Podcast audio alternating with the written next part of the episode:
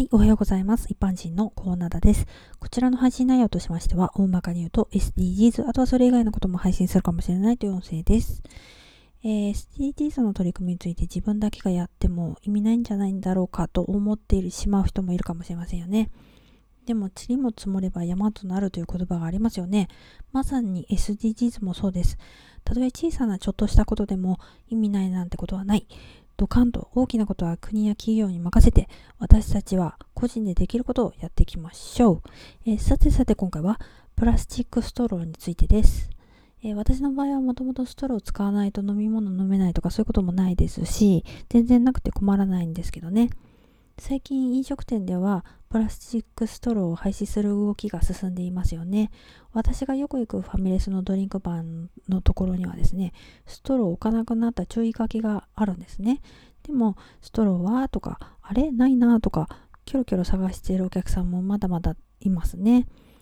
多分子供とか障害者でストローが必要な人っていうのはきっといるんですよね。飲食店によっては言えばストローを出してくれる店もあるのでそういう場合は店に聞いてみるといいと思いますよ。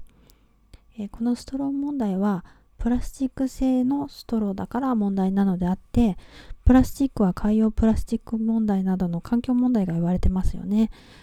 それでプラスチックではなくて違う素材のストローが注目されているんですね、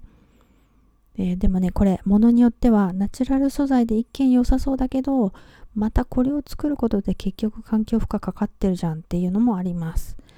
えー、そこで今回お伝えしたいのはステンレス製のストローのことです、えー、プラスチック製のストローは使い捨てだけどステンレス製のものは洗って何度も使うことができるんですね。最近知ったんですけど冷たい飲み物の場合はその冷たさをキープしてくれて飲み心地もいいっていうメリットがあるそうですよ。ではでは今回はこの辺で次回もお楽しみに。また聞いてくださいね。ではまた。